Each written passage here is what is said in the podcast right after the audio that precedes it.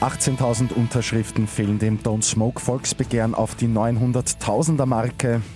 Und Mutter stirbt nach Messerattacke in Kärnten. Immer 10 Minuten früher informiert. 88.6 Die Nachrichten. Im Studio Christian Fretz.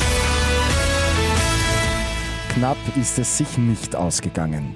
Dem Don't Smoke Volksbegehren fehlen am Ende exakt 18.431 Unterschriften auf die 900.000. Die 900.000, die hat Vizekanzler Heinz-Christian Strache als Hürde für eine Volksbefragung ausgegeben. Die Opposition fordert nun, dass es trotzdem zu einer Volksbefragung kommen soll. Im Nationalrat behandelt werden muss das Volksbegehren auf jeden Fall, ebenso das Frauenvolksbegehren und jenes gegen die GIS-Gebühren. Das Frauenvolksbegehren ist auf über 480.000 Unterstützer gekommen, über 320.000 Menschen haben gegen die GIS-Gebühren unterschrieben. Eine zweifache Mutter ist in Kärnten nach der Messattacke auf sie gestern gestorben.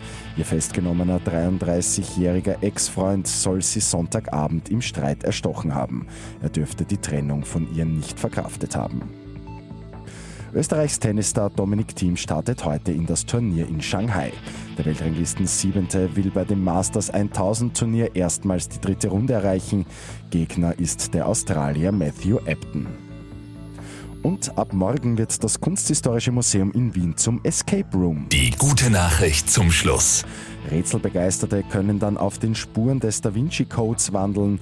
Bei dem Geheimnis der Sphinx werden den Teilnehmern auch Informationen über die Epoche vermittelt. Mit 886 immer 10 Minuten früher informiert. Weitere Infos jetzt auf Radio 886 AT.